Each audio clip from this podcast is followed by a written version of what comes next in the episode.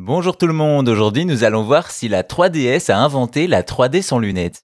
Quand la 3DS est sortie, on a tous crié au génie et à l'innovation, ce qui n'est pas démérité. Pourtant, malgré la folle démonstration de proposer de la 3D sans lunettes, Nintendo n'est pas le premier à proposer cette vision des choses.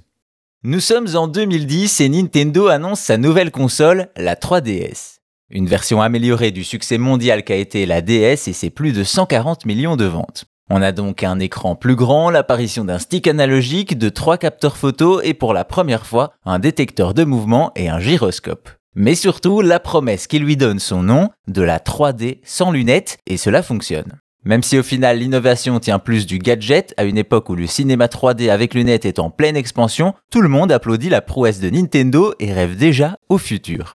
Cependant, croyez-le ou non, la 3DS n'est pas la première console à proposer de la 3D sans lunettes.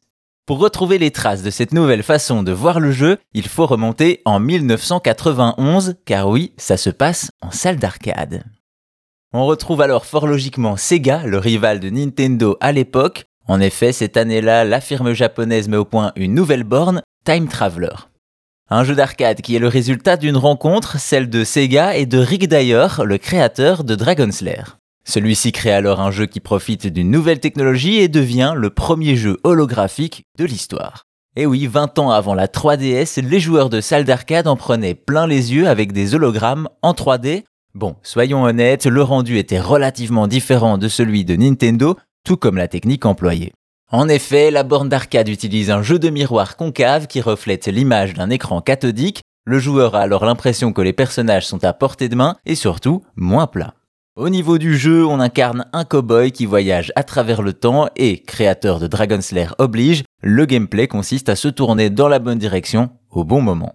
À noter tout de même qu'au-delà de la 3D, le jeu innove également sur un autre point, il est le premier à utiliser des personnages à partir d'acteurs digitalisés juste avant Mortal Kombat. Et le succès est au rendez-vous pour Time Traveler, les commandes abondent de partout dans le monde et celle-ci va s'avérer très rentable.